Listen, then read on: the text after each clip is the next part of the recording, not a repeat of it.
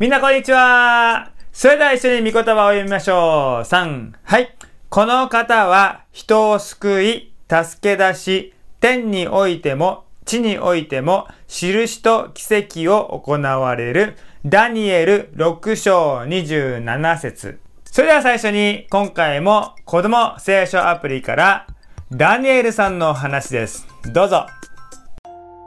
ライオンから助けられて神の民は神様に逆らいました。そのため神様は敵が民を捕らえてしまうようにされました。敵はエルサレムを壊してしまいユダヤ人の多くを自分たちの国バビロンに連れ去ってしまいました。ダニエルはバビロンにいたユダヤ人の一人でした。ダニエルは神様を信じていて一日に3回お祈りをしていました。神様はダニエルを祝福してくださったのでダニエルはその国で強いリーダーとなりました。そんなダニエルに焼き餅を焼く人たちもいました。そこでその人たちは新しい法律を作り王様のダリオスにしかお祈りしてはいけないことにしたのです。これを守らない者は誰でもライオンの穴に投げ込まれることになりました。ダリオス王もこれに賛成しました。ダニエルはそれでも神様にお祈りを続け捕まえられてしまいました。ダリオス王は悲しみました。ダニエルを気に入っていたからです。王様は自分が騙されていたことに気づきましたが法律を変えることは王様にもできませんでした。ダニエルはライオンの穴に投げ込まれてしまいました。ライオンは吠えたけりダニエルにゆっくりと近寄ってきました。そこに神様が天使を送ってくださいました。天使がライオンの口を閉じたのでダニエルは安全にそこで一晩を過ごしたのでした。朝になってダリオス王はダニエルが心配で見に行きました。神様が天使を送って助けてくださいました。ダニエルは言いました。王様は大喜びしてダニエルを穴から助け出しました。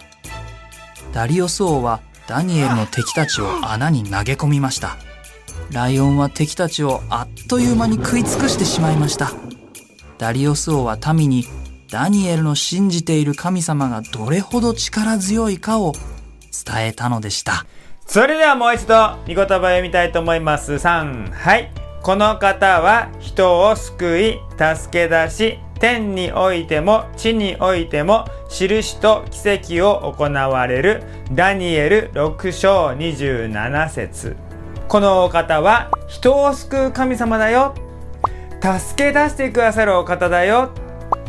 印と奇跡を行われる神様。こういう神様を僕たちは信じてるんだ。このことを思い出してほしいって御言葉は今日語ってくれています。イエス様のことを誠の神様だ。私の救い主だって本気で真剣についていっているお友達本当に素晴らしいと思います。でも同時にねいろんな戦い理解されないことなんでって思うようなことあるかもしれないよね。でもそういった時にも神様は助けてくださるんだよってことを今日知ってほしいんです。僕もね大変だったけどでもああ信じてよかった。神様が助けてくださったんだ。っていう素晴らしい体験をしたことがあります。この YouTube 上でも初めてのことなので僕の証としてそして神様を褒めたたえるために分かち合わせてもらいたいなって思います僕が中学生になった時もう30年以上前の話ですえー、あの頃はなんかこう、スタッフたちが集まって楽しいことをいろいろ企画してっていう風な感じではまだなかったので、えー、その時はですね、まあ、ブラスバンド入りました。最初の1年間はそんなに強いところではなかったので、まあ、とにかく吹いて楽しんでればいいよね。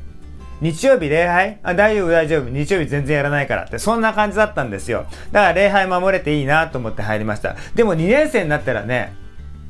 顧問の先生って担当の先生って言うんだけどこの先生が変わりました。この先生はねブラスバンドの世界ではとても有名な世界先生だったんですよね。数学の先生なんだけどなぜかプロのオーケストラの指揮を振るような先生だったんですよ。でこの先生がうちの学校に来るブラスバンドを指導してくれるうわすごいことになった。うちのブラスバンドめっちゃ上手くなるかもよって感じで先生を迎えました。もうね思った通りです。すごいね教え方が上手なの。でも同時に厳しかったんだよねでもみんなね上手くなるって思ってたからその先生の指導についていったんです。で、自分たちもね、だんだんだんだん良くなってるのを感じたから楽しいよね、そういう時って。だからね、みんなね、一生懸命練習するようになったんです。空気がガラリと変わりました。なんとね、僕がいた時のそのブラスバンド100人いたんだよ。部員が。さて、困ったことがありました。日曜日も丸1日練習するようになったんです。礼拝どうしようって悩みました。でもね、その時にね、御言葉与えられたんです。マタイの6章の33節神の国とその義とをまず求めなさい。そうすれば、それに加えてこれらのものは全て与えられていくよ。この御言葉は単純にその時信じて、先生のところに言いに来ました。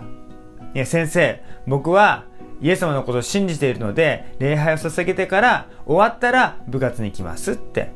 どうか理解してくださいっていうふうにお願いしたんです。その時ね、先生はね、うん、うん、分かった。そんな感じだったんですよね。なんかいい反応なのか悪い反応なのか全然分かんなくて僕もドキドキしたんだけど、でもその分かってもらえたんだなと思ってその通りに練習に加わっていました。ただね、やっぱりどうしたって周りに迷惑かけるかなと思ったんで、日曜日以外の時はね、誰よりも早く朝練に出て、みんなが来れるような準備をして、そして夕方なんか一番最後までね、残って後片付けとかして、そして他のところで頑張って必死でついてたんだよね。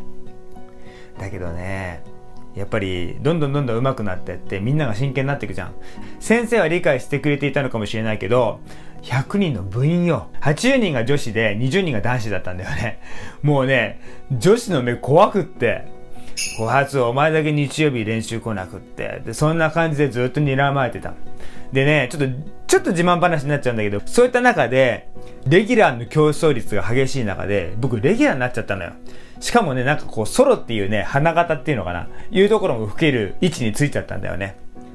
だからね、睨まれて睨まれて、もうね、なんかもう肩身狭くて、わ怖って感じだったの。で、2年の時も3年の時もそうでした。でね、ずーっと礼拝を守り続けていたんです、その中で。でもね、どんどんどんどんみんな真剣になっていけばなっていくほど、周りからの目線はすんごく冷たくなっていって、で、こう、女の子たちからはね、まあ、ちょっと嫌なことされました、いろいろとね。まあ、男子の友達は結構お前大変だな、高圧、みたいな感じだったんだけど、それが1年半以上続いたんだよね。もうね、とうとうね、3年の最後のね、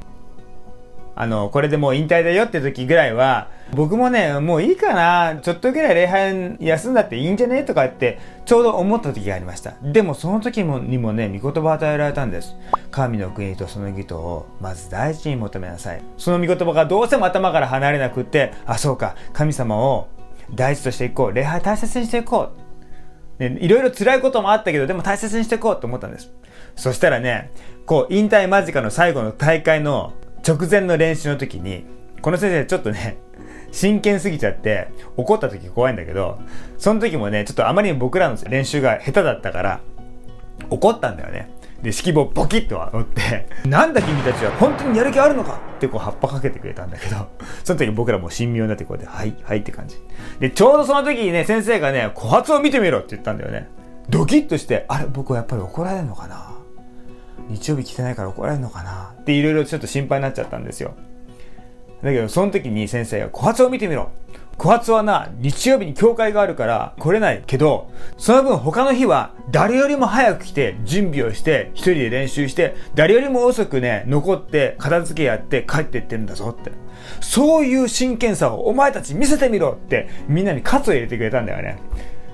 で、その瞬間、僕のことをずっと冷たく見ていた女子たちが一気に尊敬の目で見るようになって、そして後輩たちなんか、小発先輩素敵みたいな感じだったんだよね最後の数日間はすっごくね、周りから尊敬されて大事にされてね、とても良い締めくくりを送りました。卒業する日なんかは後輩たちから「先輩先輩のボタンください!」ってボタンくださいって意味わかるかなまあそういうなんか特別な意味があるんだけど僕のボタン全部なくなっちゃうぐらいのねそういうぐらいの人気ぶりだったんで最後は。じゃあ行くでもそれは何かって言ったら僕はやっぱり最終的にああすごいなと思ったのは御言葉の素晴らしさですよ。イエス様のことを第一とし続けていたらあ確かに辛いことはあるかもしれない。でも神様は確かに生きていらっしゃって僕の罪を許して天国に連れてってくれるだけではない。本当にこの瞬間生きていらっしゃって僕のそばにいてくれてるんだ。助けてくださっているんだ。素晴らしいことを僕の人生の中で見せてくれるんだって教えられたのが一番素敵なことだったなって思います。ダニエルさんのように聖書の神様に従っていく時にイエス様に従っていく時に神様は助けてくれるよってあなたにしか体験できない神様の素晴らしい助けが待ってるよって約束してくれてるんですね。神様に従っていくっていうのはもちろん大変なことはあります。でもそのぐらい尊いことだよって価値あることだよってそしてそれぞれにしか体験することができない特別な体験があるよってこの御言葉を通して神様は励ましてくれてるんですねダニエルさんのように神様に従い続けていくその姿に神様は特別な祝福を添えてくださるイエス様を信じててよかったって思えるような体験をしていくことができるようにそうやってイエス様と共に天国に向かっていくことができるようにってお願いしてます。それでは、御言葉一緒に読みましょう。3。はい。この方は人を救い、助け出し、天においても地においても印と奇跡を行われるダニエル6章27節一言お願いします。天の神様、あなたは助けてくださる主、救ってくださる主、そして私たちの人生の中で素晴らしいことを起こしてくださる主です。イエス様についていくのは時として戦いはあるかもしれない。なんで？って思うこともあるかもしれない。でもあなたが今も生きていて僕の私の傍らにいて実際に助けてくださるそういう素晴らしい体験をイエス様は用意してくださってますから信じてイエス様に従わせてください。感謝します。祝福します。イエス様の名前によってお願いします。アーメン。じゃあね。